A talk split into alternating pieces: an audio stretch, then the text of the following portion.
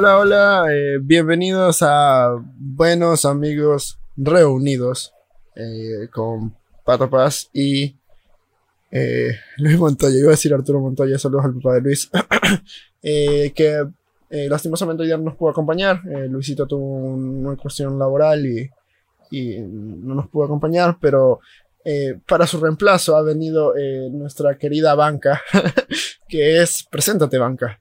Soy yo. soy el ¿Quién editor. eres pues? Soy el editor, soy también conocido como Sebastián Paz o el hermano de, de Patito Paz. Y el día de hoy vengo a ser de banca. No, ya, ahorita, ahorita estás de titular. Ah, sí, por eso. Dejas, dejaste de calentar banca. Ah, ya. claro, claro, claro. Sí. Perdón, no soy de fútbol.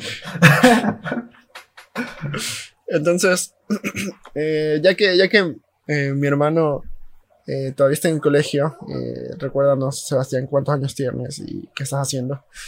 Tengo 18. y estoy estudiando el colegio, ya estoy en último año del colegio, ya este año me gradúo y, y a partir de esta circunstancia me ha surgido, o sea, viene el, el tema de hoy, que es la transición de colegio a universidad. Como mi hermano ya ha pasado todo el proceso, quiero, o sea, más que para entretenerlos, para mi duda, saber cómo fue esta transición y todo eso. ya. Entonces, eh, como ya dijo mi hermano, mi hermano está cerca de ir a la universidad. Eh, vamos a hablar un poquito de la transición colegio-universidad y también un poquito de eh, qué hacer, o sea, como que ir a la universidad o no sé, O ponerse sea, a por, trabajar. mira, por ejemplo, yo tengo muchas expectativas de la universidad y no sé qué tan reales sean así. O sea, tú tienes expectativas. Claro, o sea, claro, pues, o sea, también hay la, op- la opción de que no vaya a la universidad. Si es que lo Por eso, o sea, yo creo que vamos primero por ahí. Este, eh, ¿Qué opciones tienes al salir del colegio? sí, ¿qué opciones tienes al salir del colegio? A ver, tienes tres opciones. Una es ir a la universidad, que, o sea, para ser sinceros, eh, una, un, un problema grande es que muy poca gente va a la universidad y el segundo problema grande es que de esas personas, de esas personas que entran a la universidad, muy pocas salen de profesionales. La otra es eh, empezar a cambiar desde una vez, o sea, eh, no estudiar y, y jalarte, o sea, empezar a trabajar desde, desde, desde que te gradúas del colegio. Y la tercera opción es ser papá. No, tampoco es una opción, te po- podrías haber puesto la de dar un año sabático. Yo, esperaba esa en vez de ser papá. Eh, por ahí tenemos un episodio oculto donde hablamos de, de ser la papás, de la paternidad, pero eso quedará para el material extra que algún día publicaremos. O a lo mejor publicamos ese en vez de este. Uno nunca sabe. Ajá. Entonces, yo, claro, también está la opción que tú dices, que en este caso sería, dejemos a la cuarta opción la de ser papá y tercera opción la del año sabático, pero a la larga con el año sabático eh, vas a irte por una de las dos, o vas a empezar a trabajar, o vas a, vas a ponerte a estudiar, o no vas a hacer nada, que también es una opción, porque el año sabático, Pero o sea, yo creo que no sé si, diversos tipos de años sabáticos. claro, o sea, pero, o sea, ¿qué, ver. qué tipos de años sabáticos hay? a ver, de los que yo conozco es como que uno en el que, digamos que es por conocerte, pero te quedas en tu, en tu casa. Y otro que es el que, o sea, me, hicieron como que la propuesta en el colegio de hacer acción social en otro país, por ejemplo. Y llevaron a una persona que lo había hecho y dieron, dieron una experiencia. Y me parece como que una opción bastante buena. O sea, no la voy a tomar, creo yo, pero es súper llamativo. Eh, la persona que nos habían lle- lle- llevado a hablar había, se había ido a Vietnam, creo. Y sí es como que mucha gente regresa a ese tipo de cosas con otra mentalidad. Es conocer el mundo más y así. Y mucha gente decide qué hacer con eso. Claro, o sea, eh, eh, bueno, creo que la, lo ideal para si te vas a tomar un año sabático no es quedarte hueveando, sino es... Mucha gente lo que hace es irse de viaje o algo así.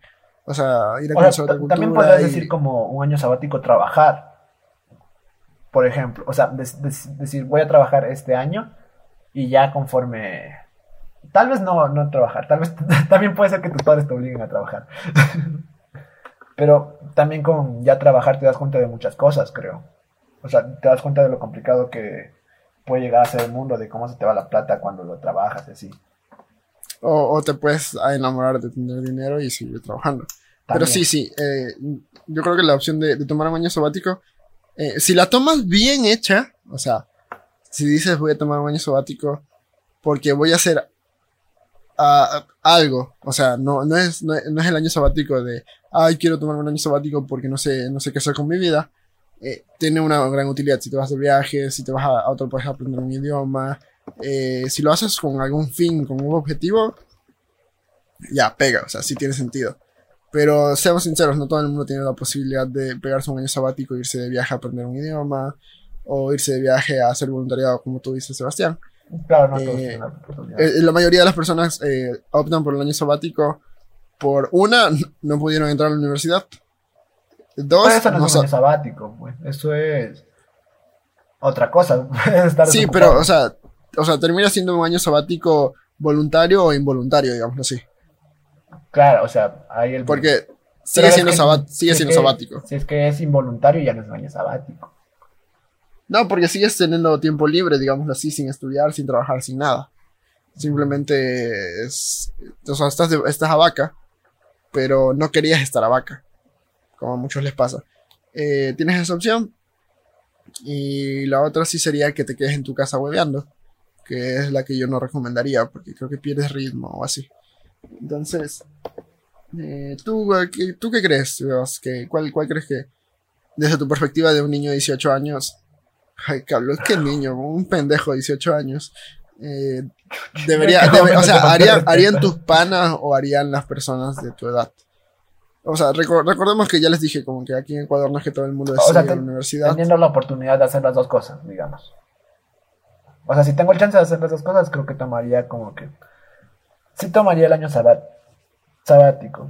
También depende de qué tan decidido esté de, de mi carrera. Porque hay gente que sale del colegio y no tiene ni idea. Yo, en mi caso, creo que sí tengo bastante claro que quiero seguir. En mi caso es ingeniería mecánica. Eh, y creo que sé dónde quiero estudiar. Por esa parte, eh, creo que sí estoy bastante claro. Pero hay ¿Y gente que sale sin, sin saber nada. Yo tenía compañeros que eran abanderados y tenía, te- les preguntaba, ¿qué, qué, qué vas a estudiar ahora o qué vas a hacer? Creo que voy a estudiar ingeniería. Y le- les preguntaba ingeniería en qué, no sé, ingeniería. Así, muy- mucha gente se tomaba como que el año sabático para saber qué estudiar. O sea, y Ya. me parece full importante. ¿eh? No, no, no full importante, sino que es buena opción. Porque ya, ya dijimos que te terminas conociendo y tal sea, vez sí, te ahorre pero- mucho tiempo en el futuro. Claro, o sea, sí, porque eh, seamos sinceros, las universidades son caras en, cualquier país del mundo y en Ecuador no es una excepción. Excepto que sea pública. Es justo lo que ibas a decir. Excepto que sea una universidad pública, eh, que no siempre son las mejores, pero hay universidades muy buenas públicas. Eh, pero volviendo al año sabático, o sea, como que si ya, o sea, obvio, sí, la mejor opción es que uses el año sabático para algo. O sea, no, para conocer el mismo, mundo, conocer. para, aprender algo distinto que no has podido hacer durante, esta- durante cuando estás, o sea, digamos, en tu etapa de colegio o así. Pero si te quedas el año sabático en tu casa eh, para joder y así, como que yo no le veo mucha utilidad. Porque hay mucha gente que con eso, o sea, con- o sea, como que se acostumbra a no hacer nada y, y cuando deciden hacer algo, o, o- o una de dos, o nunca deciden hacer nada, o sea, se quedan estancados en el hecho de que se quedaron con, con su año sabático, o cuando vuelven a hacerlo, eh, les cuesta muchísimo recordar o... Es que pierdes el ritmo, ¿no? Exacto, o sea, es como que nosotros somos como las personas o los humanos, no somos máquinas, pero sí funcionamos más o menos así, como que hay que sentarnos así, o sea, somos animales de mucha costumbre, digamos, que tú te levantes todos los días a las 6 y dejes de hacerlo por un año, retomarlo, es algo súper, súper, súper Claro, a mí, a, mí, a mí de chiquito me pasaba que eh, llegaba de vacaciones y se me había olvidado cómo escribir o cómo sumar o cosas así. Y es porque no tenía, en vacaciones no hice nada de eso. Bueno, no, sumar no, siempre supe sumar. Pero escribir sí se me olvidaba o no recordaba bien las cosas, pero de chiquito. O sea, sí, sí hay cosas que son difíciles de retomar. No mientas, hasta ahora se te olvida. Escribir. No, pues ahora escribo solo con computadora, estamos en cuarentena. Ahí están los dibujitos de las letras. Ya. Entonces, eh, ya saben, tomen, tómense el año sabático una, si no saben, o sea, si no están bien decididos con qué estudiar, sí jálense uno, por lo menos un semestre, eh, pensándose qué estudiar, porque después se meten en una carrera eh, que no les gusta y, y a veces, o sea, hay muchos países que no te obligan a tomar o no te hacen tomar la decisión como que tan joven. Eh, pero si decides como que a los 17 dices, no, quiero esa carrera, eh, no siempre va a suceder de que tu carrera sea lo que esperabas, ni que Claro, te guste lo que, lo que vas a hacer con tu carrera. Investigar sobre qué es la carrera que estás buscando, así. Porque mucha gente entra sin saber qué, de qué trata. Claro, como yo que entré en ingeniería en alimentos sin saber muy bien qué era. Por tu Entonces, suerte te- terminó siendo algo que te gustaba. eh, tenía una idea de que íbamos a tratar con alimentos, pero no sabía que tenía tanta ingeniería metida por ahí. Saludos a los Pensabas que era gastronomía molecular, algo así. Sí, o sea, no, que- que- nada que ver, pero bueno. Eh, entonces, piénsense bien, eh, si, si es necesario que se den tiempo, désenlo, porque después, eh, justo como le pasó a Luis, que Luis al comienzo estudió ingeniería, en realidad no era lo que en realidad le gustaba, y terminó, Sucumbiendo ante su pasión. claro, cambiando su pasión, y ahorita ustedes, oh, justo hoy día no nos puede acompañar porque tiene una reunión de trabajo sobre creo que una obra que estaba haciendo. Entonces, eh, más vale que te pongas a hacer cosas, algo que te gusta, porque obviamente de tu carrera o de lo que vayas a hacer no todo te va a gustar, pero es preferible que te guste un 60 o un 70% a que no te guste un 90%. Así entonces, vayan, piénsensela bien, tengan paciencia. Si es que es necesario, váyanse un año de viaje, sirve full conocerse, así, aunque no lo Si haya que tienen hecho la yo. posibilidad también. Claro, obvio. Si es que tienen la posibilidad, vayan a pegarse un año sabático. O trabajen, o no sé. No, no, esa es la segunda opción, ya vamos para allá. Entonces, tú, o sea, hay mucha gente que eh, he, estado, he estado oyendo un podcast, saludos a nuestros panos de, de cosas. Eh, eh, sí, saludos, los vamos a, a- los vamos a etiquetar para que sepan que existimos. Eh, Es bueno, es bueno. eh, súper bueno, vayan a, vayan a escucharlo, son de dos chicos mexicanos, está súper bacán. Ellos, ellos justo tocaron el tema de que hay mucha gente que ya dice, está de moda, o, ah, o hay un problema con las universidades, que una, son súper complicadas de entrar, eh, digamos, a la universidad donde yo estuve, eh, eh, digamos, al comienzo entraban, que, no sé, 500 personas, y el primer filtro la pasaban 100. Entonces es, es complicado como que entrar a la universidad. La universidad Solo un 20% Otra que- de los que entran. no, pero entraban, digamos, había cursos de 40 y entraban 5 o 6. Un 20%. Eh, sí, más o menos un 20%. Eh, no, pues no es un 20%, ¿verdad? Es un 10%. De, sí, de 40 sí, pero de 500, 100 es 20%. No, era menos de esa, era menos de esa tasa. Bueno, punto. Eh, eh, si no, pregúntenle a Luisito que el, el prepo de la Politécnica es bien complicado. Eh, eh, entonces, hay ese problema de que es difícil entrar a las universidades. Otra, que las universidades son muy caras. Y la tercera es que hay mucha gente que se está cuestionando si sería mejor empezar a, a trabajar desde que te gradúas para, no sé, ver cómo llegas a, a- a trabajar, digamos, en algo que te gusta o, o en el proceso encuentras, eh, no sé, un- hacer un emprendimiento o algo así. Claro, eso O- está muy de moda. creo. Sí, obviamente, ahorita está de moda ser emprendedor y cualquier persona. quiere ser su jefe, así. Exacto. Eh, saludos, yo también quiero ser algún día de esos, pero sé que no es fácil. Por eso estamos haciendo un podcast, no Sebas. Claro, no, nosotros mm, queremos ser nuestros jefes. Entonces. Eh, ya me hiciste perder la idea, huevón. Estaban en, en que la gente quiere ponerse su propia. Estabas viendo como que las otras opciones de. O sea, el cuestionamiento Claro. que hay en las universidades. Ajá, o sea, es que el problema es que las universidades son caras, son difíciles de entrar, y, y ahorita tienes al internet a la mano que te da un montón de información. O sea, pónganse, digamos, yo soy, yo soy ingeniero, ya, soy ingeniero en alimentos, graduado del SPOL, que es una de las mejores universidades de, de mi país, de Ecuador, eh, y especializado en, en general en cosas técnicas. O sea, de por sí somos cuadrados. Eh, yo, digamos, la forma en que aprendo las cosas es leyendo. No siempre aprendí de mis profesores, que son, eh, muchos son muy buenos profesores, otros no son tan buenos como en todos lados. no- no-. O sea, no todos son excelentes ni nada que ver. Pero lo que pasa, también pasa que uno de mis tíos es profesor en mi universidad. Saludos a mi tío, a mi tío Rodolfo. Eh, pero, Flaco. A mi tío flaco, ajá. Eh, él es una persona que ya tiene 69 años o 68 años. No estoy seguro. Por ahí me falla el dato. Y él es profesor en mi universidad desde eh, casi desde que nació la universidad. O sea, fue de las primeras generaciones de ingenieros mecánicos que se graduó en la universidad. Ha seguido un largo tiempo dando. Su carrera la hizo de docente, básicamente ahí toda la vida. Eh, nunca ha salido. Ha, variado, claro, las materias, pero por lo general él está en lo que es la, lo de la carrera de ingeniería mecánica y a los panas de mecánica que le tienen miedo. pero. Ah, va a ser mi eh, profesor, ¿no? puede ser que sea el profesor de mi hermano, si es que lo alcanza. Profesor Paz. Eh, entonces, eh, él es una persona ya entra en años, obviamente tiene que adaptarse un poco a, lo que quiera dar Spol y cosas así, pero ¿qué tan, ¿qué tan significativo puede ser el conocimiento teórico, digámoslo así, que te puede dar una persona porque obviamente mi tío sabe un montón, porque experiencia tiene bastante en el campo, y aunque, aunque sea simplemente docente, tiene bastante experiencia en eso. Pero, ¿qué tanto se puede comparar lo que te puede dar mi libro, mi tío con, con las enseñanzas de sus libros de, no sé, hace 20 años, eh, versus lo que tú puedes encontrar, como que los últimos artículos, los últimos libros, que tú puedes conseguir en internet, porque hay páginas para conseguirlas. Creo que alguien tiene broncas con la universidad. no, no tengo broncas con la universidad.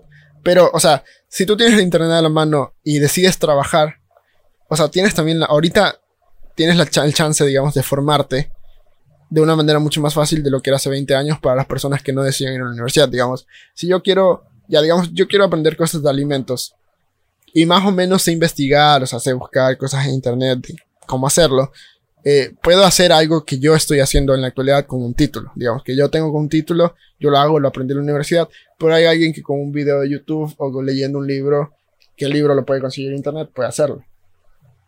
Entonces. o sea, en ese sentido tú dices que la universidad tal vez no te da el conocimiento, pero te da la certificación. O sea, sí, o sea, ¿qué tanto, o sea, qué tanto puede variar el hecho de que la universidad ahora te da un cartón que bien o mal te sirve porque hay muchos universitarios profesionales pues, que no tienen que no tienen trabajo. Eh, o sea pero versus una persona que al comienzo digamos no decide estudiar decide trabajar y formarse obviamente aceptando de que la persona se va a formar no eh, formarse por por conciencia propia o sea como que buscando lo que él quiere y aprendiendo así de manera autónoma y cómo o, sea, y cómo aseguras que el conocimiento de esa persona es suficiente para realizar un trabajo o sea, porque no, no creo que una persona solo investigando pueda ser doctor o algo así. No, obvio. Si necesitas alguien que te haga verificar eso, no sé. Claro, obviamente eh, hay carreras donde no aplica. Ya, digamos, eh, un doctor no aplica. Eh, no sé si con un abogado aplicaría, porque creo que sí puedes aprender. O sea, muchas de las, o sea, una de las cosas que lo hacen los abogados mucho es leer. Entonces, sí puedes como que leer. Obviamente los casos prácticos sería como más complicado verlos las cosas que hace un ingeniero también sería un poco difícil, pero no imposible de hacer. Digamos, en la parte, en la parte teórica, que es muchas, muchas veces lo que se queda en las universidades, sí lo podrías aprender, por decirlo así. En la parte práctica no tanto, pero sí lo podrías aprender. Eh, pero en carreras como publicidad, marketing, manejo de redes, todas esas cosas, eh, no es que vas a salir siendo un crack, ni vas a saber todo, todos los, no sé, toda la experticia que te da una carrera universitaria, pero hay muchas personas que eh, manejan muy bien redes sin haber estudiado nunca nada de eso. Claro. Entonces, o sea, como, incluso, como yo que estoy produciendo un podcast y no sé nada, o sea, he aprendido todo de, de internet, en poco. Exacto. ¿A eso te refieres? A eso, a eso me refiero, como que, ¿qué tanto te da la universidad versus tú empezarte a formarte solo y trabajar? Eh, ¿tú, ¿tú, qué opinas, Sebas? Eh, justo que vas a salir de la universidad, vas a salir del colegio, ¿Qué dicen tus panas sobre eso? Es que depende mucho, o sea, en mi caso yo quiero seguir, ya les dije que quiero seguir ingeniería mecánica y, yo no sé por dónde, o sea, creo que tengo nociones de dónde empezar, pero no sé eh, bien por dónde ir, qué, qué, necesito saber para ser un ingeniero mecánico, cómo o qué cosas debería hacer. Claro, yo las podría investigar, pero también tendría como que en lo personal tendría el miedo de que mi producto no sea lo suficientemente bueno, o mi trabajo no sea lo suficientemente bueno, o yo no tenga todos los conocimientos. O sea, en mi caso es algo complicado, creo. Porque sí puedo terminar dañando algo, no sé. No, obviamente, ya te digo. Pero Eh, ¿Qué tanto peso tiene en la actualidad, o sea, un título universitario? Es que no sé, Eh. también en la actualidad es como que cada vez te obligan a, a estudiar más. Porque, o sea, mucha gente dice como que después de... o sea, era después del colegio este, este podcast, pero ahora me voy después de la universidad. O sea, terminas la universidad y luego ¿qué? ¿Trabajas o te haces un máster? Y luego un, P- un PhD o cosas así. O sea, hay gente que, se, que termina estudiando toda la vida o algo así. No, obviamente, este, saludo a mi tía, sí es PhD. Eh, eh, ponte, a ver, ya, ya va- vamos un poquito por ahí, ponte ya, digamos.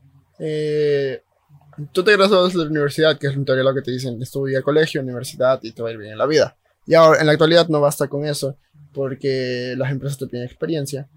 Claro. Y, y aunque tengas el aval del título universitario, digámoslo así, eh, no, no siempre vas a conseguir el puesto, no te van a pagar bien por el hecho. Más bien, hay mucha gente que gana con el título universitario lo mismo que una persona, Sin título. digamos, un, un jo- un- ajá, una persona sin título que haya aprendido. Incluso a veces ganan mejor las personas sin título porque tienen más experiencia que, que los jóvenes universitarios como yo. También depende, pues hay trabajos que cualquiera puede hacer y otros que no. O sea, que ya se gana Claro. la experiencia. O sea, ahí, ahí creo que sí aplica más como que el pago por experiencia. Creo. O- obvia- obviamente. Pero ponte, digamos, si tú quisieras aprender a programar, eh, la universidad te ayudaría un montón porque te, te facilitaría herramientas y, y, digamos, proyectos y te presionaría para que aprendas de una manera acelerada. Claro. Pero en la actualidad no necesitas a una- ir a una universidad para aprender a programar. No, o sea, hay en mu- realidad no. Hay o sea, hay muchos tutoriales en YouTube y, y guías o en internet en general hay bastantes cursos. Exacto, o sea, ¿qué tan indispensable es para ese tipo de cosas que tú vayas a una universidad? O sea, ¿qué, ¿en qué te aportaría una universidad con su estructura antigua, viejita? O sea, Te da la viejita. certificación en pocas.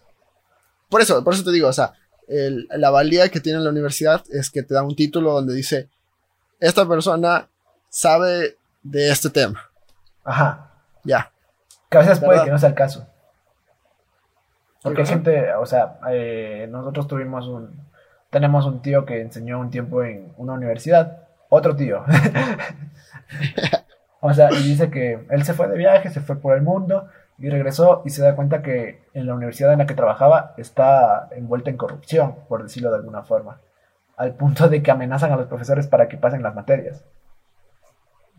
O sea, Por eso, o sea, tampoco ¿qué tanto es muy confiable. ¿qué tanto sirve? Eh, no sé, creo que depende más de la persona. O sea, no, no sé, no sé. eh, deberías verlo como empleador. Yo no soy empleador en este caso. Pero, Mm, bueno, sí, tendrías que verlo como empleador. ajá, porque mm, la certificación a veces puede que no sea tan, tampoco real. Y O sea, mucha gente es creo que- que miente en los, en los, en las CVs, currículums, Ya, en las hojas de vida. ajá. Entonces, no, no sabría decir. Depende de muchas cosas. O sea, pero desde tu perspectiva, entonces vas a ir a la universidad, ya lo sabemos, quieres ir a la universidad. Claro, pero lo mío es más. Tal, sí me gustaría tener el título, pero también es por el conocimiento. Creo que sí me ayudaría bastante a. O sea, sería una muy buena guía para el conocimiento eso. La universidad. Sí, y mira, cacho, terminamos hablando de los problemas que tiene la universidad en la actualidad versus el internet. Eh, sin contar mucho la parte de irse a trabajar, o sea. Yo que quería tú- saber tu experiencia. eh, obvio, tienes que saber de la experiencia de. Entonces, ¿pero qué hay con trabajar? O sea, Con te trabajar. conviene, te conviene, o sea, digamos los pros y los contras de empezar a trabajar cuando eres recién, recién graduado del colegio. Un pro es que. Soy yo. Yo soy un pro. Chiste pendejo. eh, a veces mi hermano se manda chistes de agrios, disculpa. Eh, un pro, digamos, de, lo, de, de que empiezas a trabajar joven es que tienes tus ingresos jóvenes, o sea, como que te puedes relativamente independizar temprano. La segunda es que eh, tienes la facilidad de como poder aceptar como cualquier trabajo eh, si quieres trabajar, porque no es como que estás súper capacitado ni, ni eres un, o sea, bueno, O sea, en olvídalo. cualquier momento es no- bueno cualquier trabajo, creo. Claro ¿Qué que si tienes uno mejor. O sea, en cualquier momento es bueno un trabajo.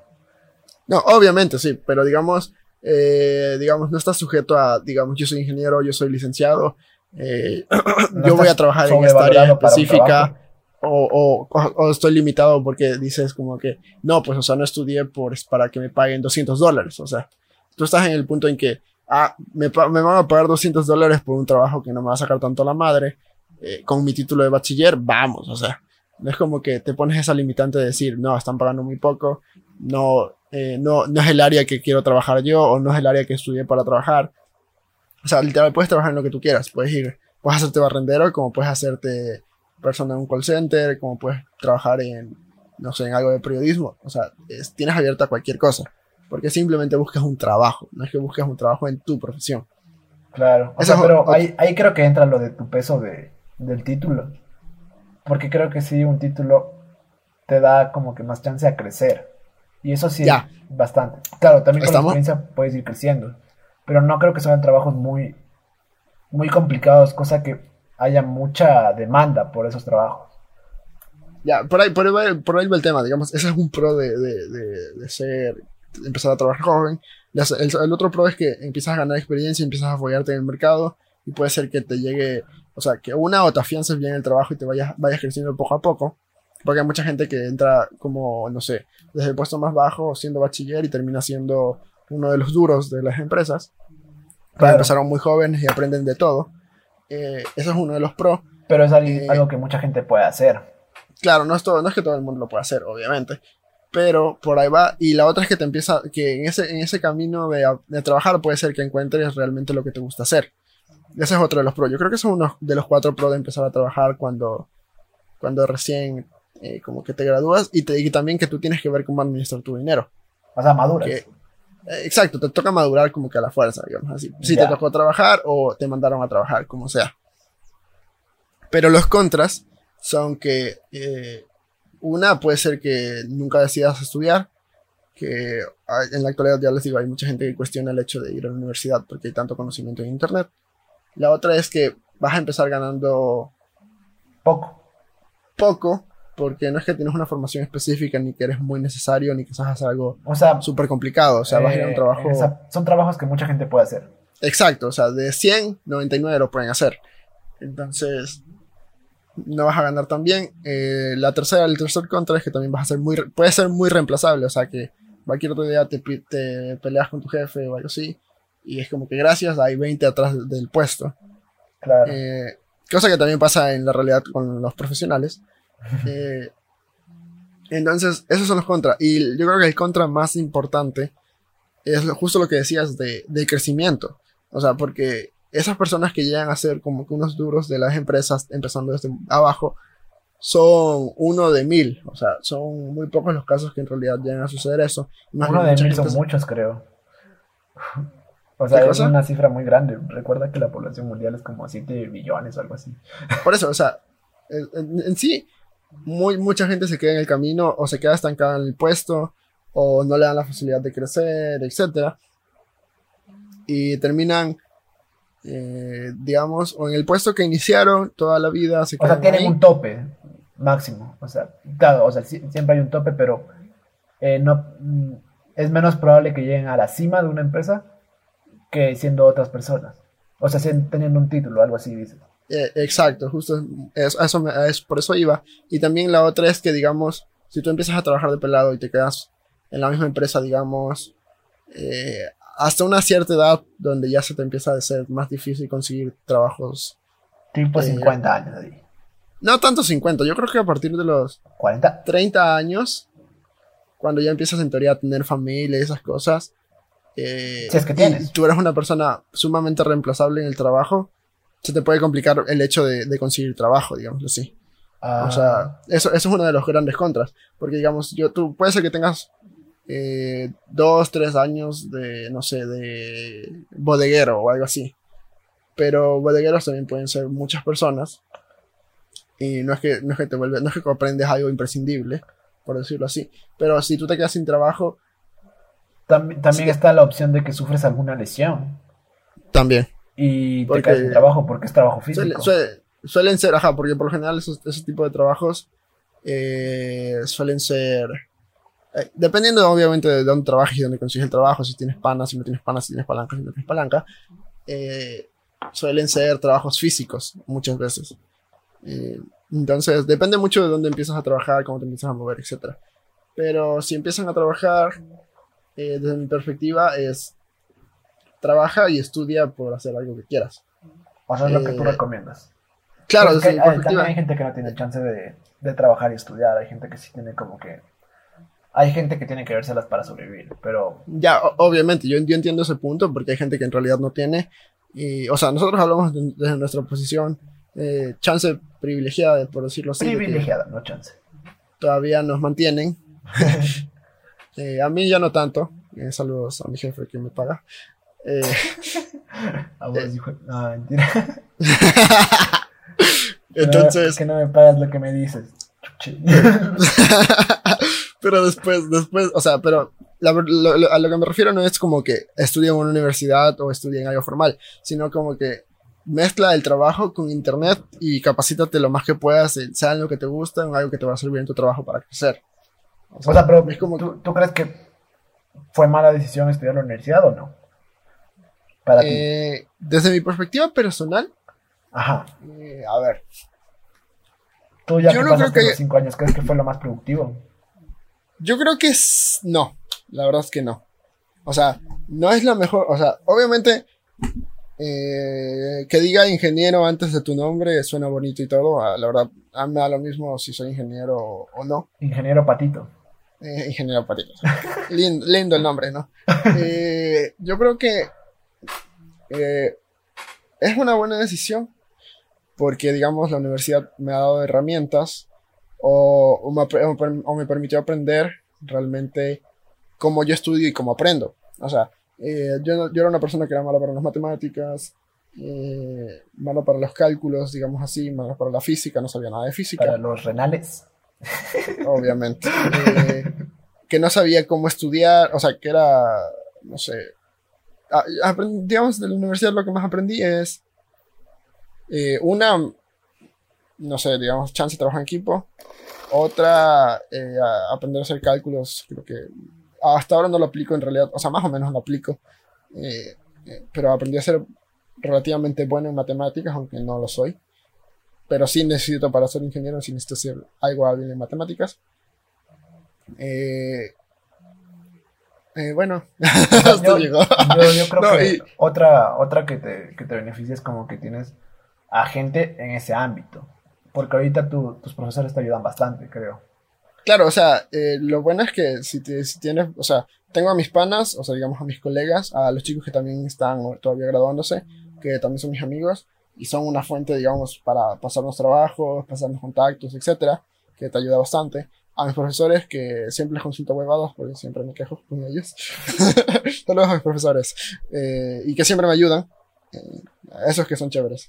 Eh, Claro, esos son los profesores jóvenes y son como mi, como mi tío, no creo que, te, que mantengan mucho contacto con, con sus Lo- estudiantes. lo- es claro, lo gracioso, lo gracioso es que mi tío, cuando, cuando le, le preguntamos si es que queríamos, o sea, que si ya estábamos buscando trabajo y eso, digan, no, es que yo en mis tiempos, él nos dijo así como, yo en mis tiempos iba a las empresas, tocaba, pedía cita con, con el encargado del área que estaba interesado en trabajar, le dejaba mi currículum y me conversaba con él. Y nosotros como que, tío, ahora existen multitrabajos.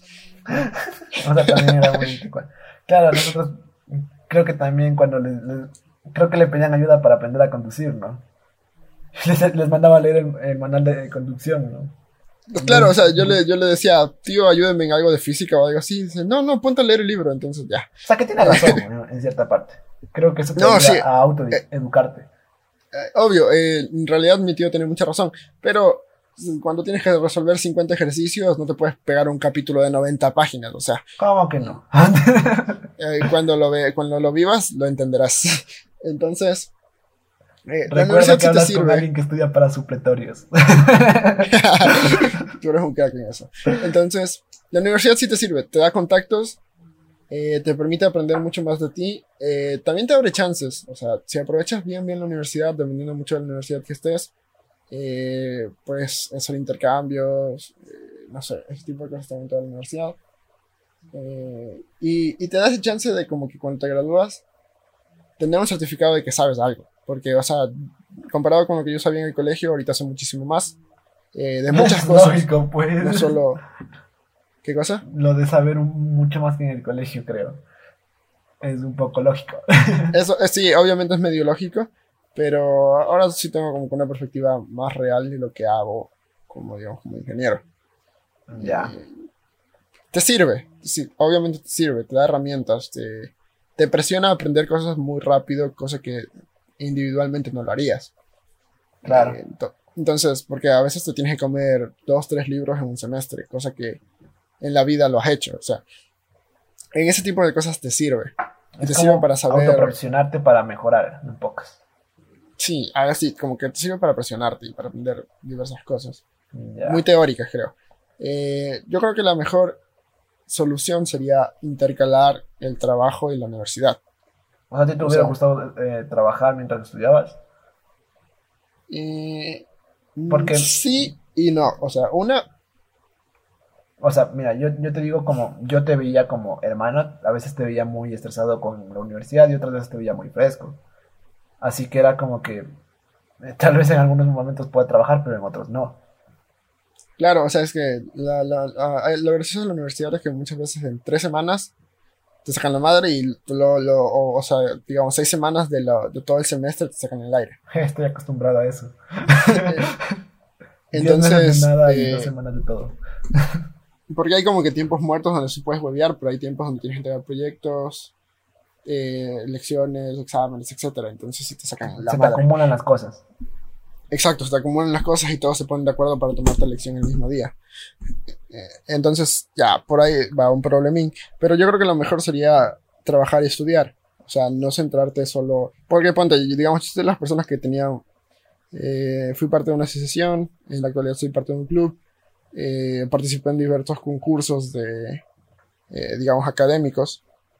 eh, pero la- en realidad las empresas no evalúan eso, sino evalúan eh, tu experiencia. Experiencia. Exacto.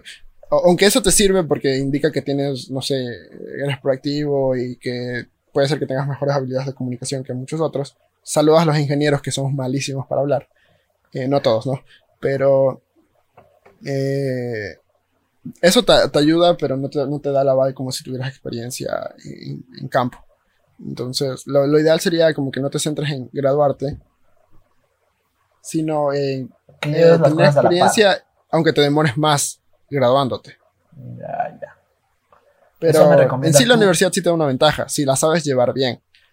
Si la sabes llevar, si- o sea, si no, si- o sea, tienes igual el riesgo de que al entrar a la universidad no te guste tu carrera y te termines votando, despechando de la vida y no estudiar, que es, es casi, casi como estar al comienzo de empezar a trabajar desde cero. O, o irte jalando materias y también cambiarte de carrera y así, entonces... eh, puede pasar muchas cosas. Ya, ¿y teníamos alguna otra opción para la, la- la- las opciones después de salir del colegio? Que nos fuimos más allá del colegio. Obviamente, es que tú querías saber mi perspectiva de la universidad. O sea, es que en realidad ahora con internet, es, es fácil educarse. sí, o sea, es muchísimo más fácil. Digamos, hace 20 años era muy difícil. Claro. Tenías que comprarte los libros en Estados Unidos. Bueno, sí, tenías que mandarte a los libros de Estados o sea, con Unidos. internet son- el que esos quiere, libros son quiere carísimos. aprende, en pocas. Yo creo que sí, internet. en la actualidad depende mucho de cada persona. Y desde de aprender. O sea, es que hay personas que son unos cracks en la universidad, pero a nivel profesional eh, no la ven. Porque no sé, no la, no, no, no sé. Pueden, pueden ser unos genios, pero les falta, no sé, comunicación o cosas así. Entonces, eso, y eso te, o sea, te termina relegando a un puesto normal, digamos así. Eh, mientras hay personas que no son tan brillantes, como en el colegio, que hay personas que son abanderados y esas cosas, y en la universidad no la ven, y hay personas que eran unos vagos y que en la universidad la rompen. Claro, o sea, sea, pero es que a veces también influye como aptitudes como el liderazgo y esas cosas. O sea, el liderazgo es súper, súper buena Sí, pero- actitud.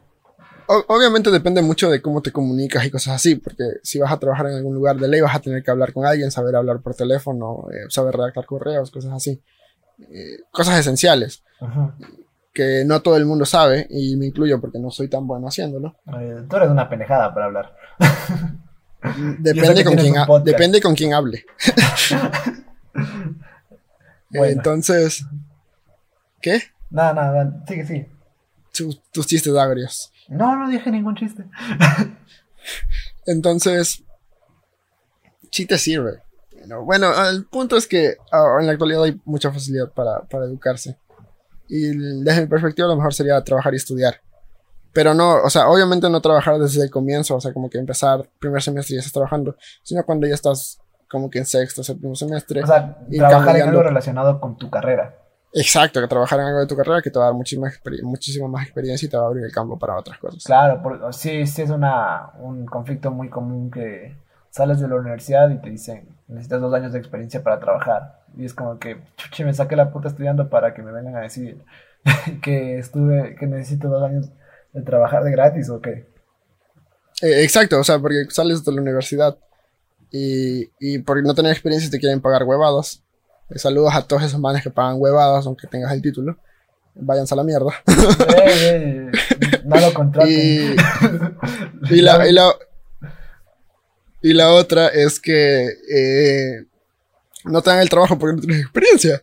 Entonces, o te quieren pagar pendejadas por haberte matado cinco años estudiando, eh, o, o no te quieren dar el trabajo porque no tienes experiencia. Entonces, a lo mejor sería intercalar. O sea, creo que Me incluyo también- entre esas personas que les falta experiencia, ¿no?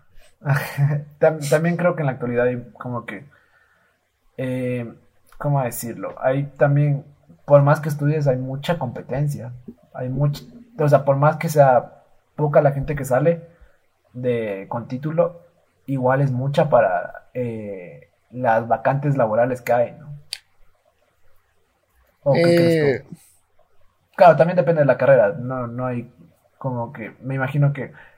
eh, o sea, es la típica de que administradores de empresas creo que hay un montón, pero ingenieros hay menos. O psicólogas hay menos. O sea. O, a ver, o sea, hay, hay un montón de psicólogos, pero hay pocos ingenieros, algo así. Pero igual, ya, para un ingeniero no creo que es tan fácil en la actualidad conseguir un trabajo. no, o sea, la verdad es que varios de mis amigos eh, eh, no, han- no, han- no han conseguido trabajo todavía. Saludos a los amigos. Entonces, mucho, mucho depende de, de cómo te muevas. Claro. Eh, pero, o sea, yo creo que en, en la actualidad eh, tienes que saberte vender más que o, como que antes. Justo hablando de nuevo, de nuevo lo que decían estos manes de, de cosas, mexicanos, eh, es que ellos hablaban de que ahora la competencia no es solo en tu pueblo, en tu ciudad, sino es a nivel global. Porque Claro. tranquilamente, digamos, eh, hay empresas en la India que te dan servicio o Técnico. sí, servicio técnico en Estados Unidos. O sea, antes algo que se hacía internamente en tu país, puede ser que ahora externamente lo esté haciendo una empresa a kilómetros de, de distancia. Ahora ya no la competencia no es como que local, sino es global. Que cualquier persona puede hacer, digamos, en el otro lado del mundo puede hacer lo que tú estás haciendo. Eh, si eres programador y cosas así. Entonces, eh, Claro, es mucho la más complicado. globalización complica mucho la, el obtener trabajo. O para la globalización para algunas personas eh, puede... O sea, el trabajo presencial ya no es tan necesario con, la- con, con todo esto. Exacto, el internet te ayuda muchísimo a suplantar muchas cosas. Claro. Bueno, negrito. Creo que ya hemos hablado bastante de el futuro para mí. ¿O qué opinas tú? No sé si tengas algo más que aportar a tu podcast. Eh, sí, creo que es, o sea, creo que lo más importante de todo, o sea, sea que vayas a la universidad o no vayas a la universidad porque no tengas los chances de ir o porque no quieras ir, es, eh, bueno, la primera es anda y estudia lo que te guste, no, no quieras ser ingeniero porque supuestamente vas a tener plata. Ah, en la actualidad hasta los ingenieros somos mal pagados. Eh, segunda, eh, aprende, o sea, o sea, si vas a trabajar, estudiar o lo que sea, no te quedes con lo que te dan tus profesores o no te quedes con lo que aprendiste en el trabajo, busca aprender en otra cosa. Tercera, eh, hay que aprender a venderse. Nosotros no somos buenos vendiéndonos eh, porque todavía no tenemos auspiciantes, pero muy pronto vamos a tener uno muy genial. Ya mismo que me hago Es- TikTok. Eh, o sea, como que el tercer punto es como que eh, hay que aprender a venderse sea como sea, eh, porque eso te ayuda bastantísimo. Y la cuarta, algo más era. eh, no sean padres. Eh, no, la, creo que la. Ay, se me fue. No, oh, sí, tampoco son padres. Es tampoco ayuda. Eh, bueno, ya. Tratan de formarse siempre en algo más, creo que también es bueno. ¿Qué cosa? Formarse en algo más. O sea, como que tener tu carrera y formarte en otra cosa puede ayudar. Sí, sí, jus- justo por ahí va. O sea, es como que. eh, no creas que porque tienes el título de ingeniero o vas a estudiar ingeniería mecánica o vas a estudiar psicología, eh, al final puede ser eso lo que te va a dar comer. Puede ser que tengas un hobby o algo así que termine siendo en realidad el, el- tu, no sé, lo que terminas haciendo en tu vida. O sea, Claro, es que- como, o sea, yo hace un rato, yo soy alguien que escucha muchos podcasts por, porque no tengo nada que hacer, estoy de vacaciones. Yo estaba escuchando uno de Alex Fernández con Sandro Algo, es un comediante que es ingeniero eh, industrial, creo. Y el man decía como que yo de ingeniero industrial no trabajé, pero me dediqué a la comedia. y de- apenas se graduó se terminó dedicando a la comedia. O sea, termina haciendo otra cosa que no era su carrera, pero tiene su título. Y le gusta su, lo- su carrera. Ahí estaba explicando un poco. Ya hicimos cuña a dos podcasts. Saludos a los mexicanos que hacen podcast y, Y nos inspiraron para hacer y también escucho uno llamado Bar, Buenos Amigos Unidos. Buenísima. Súper buenos y te dan buenos consejos. Entonces, sí, yo creo que justamente por ahí va. O sea, que a pesar de que tengas el título de, de lo que sea, eh, creo que nunca debes cerrarte a la posibilidad de hacer otra cosa que no sea tu título. Yo creo que, o sea, como que yo estoy en esa disyuntiva de, eh, o sea, quiero trabajar en lo que, en lo que estudié porque no perdí cinco años de mi vida estudiando eso. Pero También puede ser que, sea, que tenga otra alternativa que en realidad me guste más y sea mejor. Claro. Entonces, eh, no se cierren tampoco a eso. O sea, de- eh, si se van a dedicar lo que tienen que dedicarse, eh, échenle ganas y si no, sigan estudiando porque a la larga el estudio es lo que... El estudio práctico y teórico te lleva, te lleva, o sea, es que sie- siempre te termina dando algo más o un, un mayor valor que, que una persona que simplemente se decidió a tener el título. O sea, la, la moraleja es como que puedes tener el título como no puedes tener el título, síguete formando, que en algún punto eso te va a servir para hacer algo que O sea, el quieras. conocimiento nunca te va a hacer daño. Nunca, ajá, nunca te va a hacer daño seguir estudiando o aprendiendo algo nuevo. Entonces, y no te dediques, o sí, puede ser que no te dediques 100% a tu carrera. Vaya y busquen otra alternativa.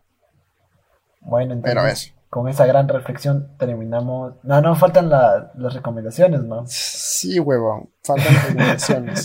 no me falten el respeto. Entonces vamos con las recomendaciones del capítulo de hoy.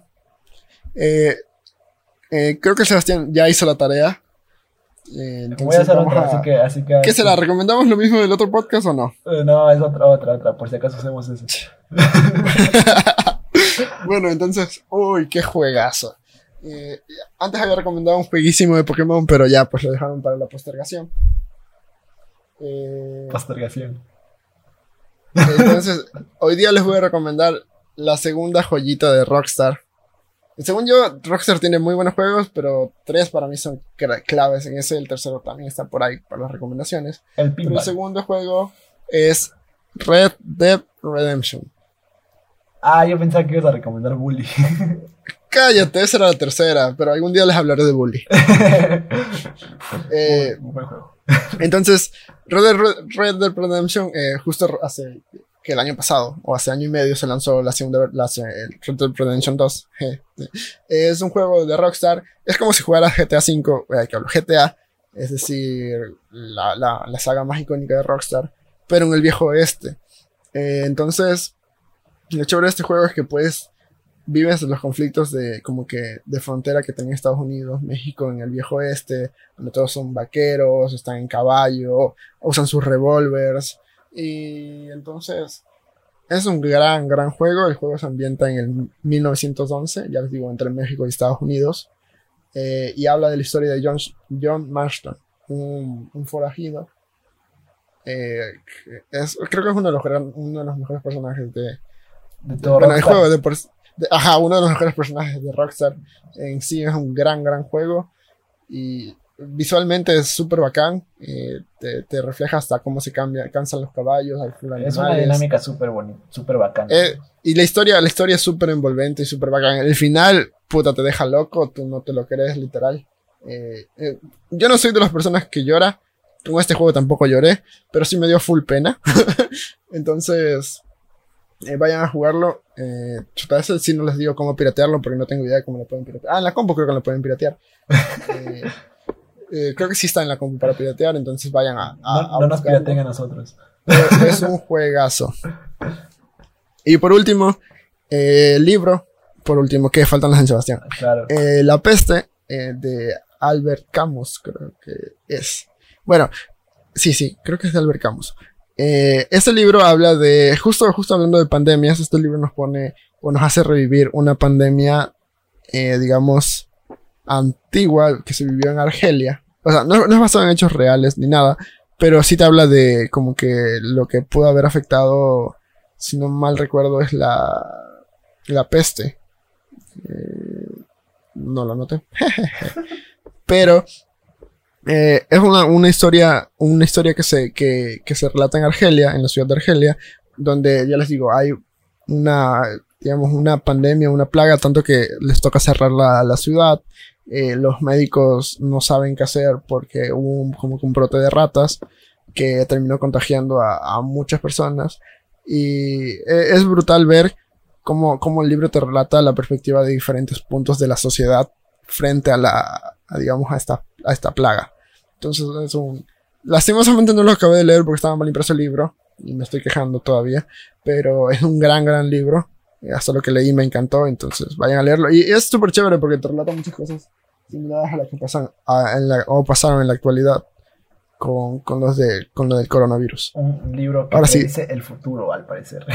o solo Sí, sí, o sea, eh, eh, tú, tú- tú veías y yo decía como que, wow, estas cosas eh, parece lo que está pasando ahorita. Obviamente hace muchos años, ¿no? Pero como los. Simpsons. ya, entonces ahora puedo proseguir con mis recomendaciones. Sí, sí, sigue. A ver, ok. En serie, todavía no reviso bien, pero en película voy a recomendar.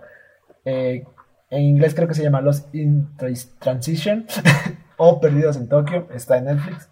Eh, es una película con Bill Murray y Scarlett Johansson. Es una película media romanticona.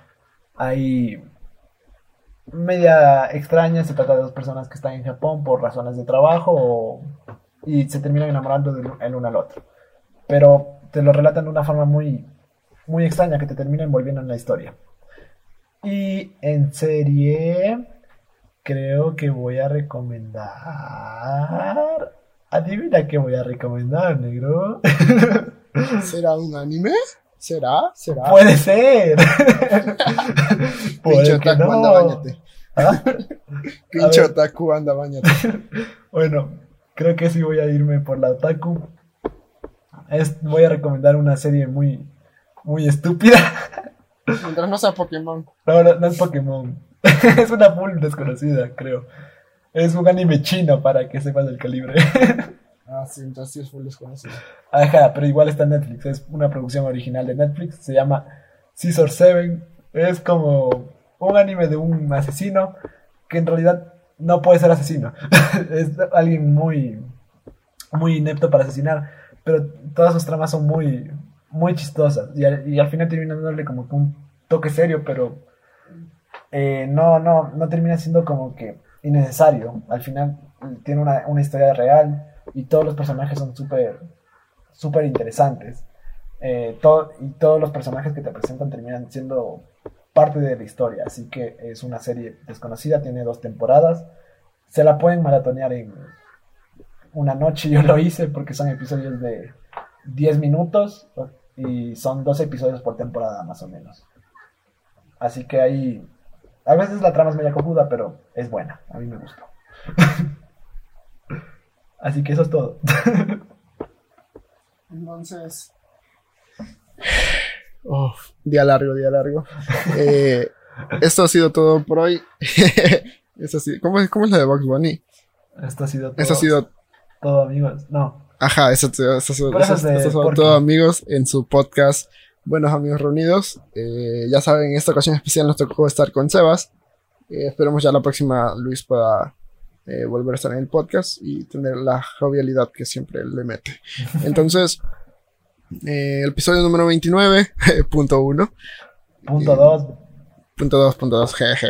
Eh, eh, recuerden escucharnos todos los jueves. Este, salimos en, eh, eh, en Spotify. Eh, también pueden darle seguir eh, para seguir haciendo contenido como este. En YouTube estamos con Buenos Amigos Reunidos. Eh, también dan- pueden darle seguir y like a los videos. Suscribirse Eh, también- en YouTube. Suscri perdón, perdón, suscribirse, disculpen. No, no siempre la cuña. Eh, también eh, estamos en Apple Podcast, donde nos pueden dar 5 estrellitas si les gustó, y si no les gustó también pueden darle 5 estrellas.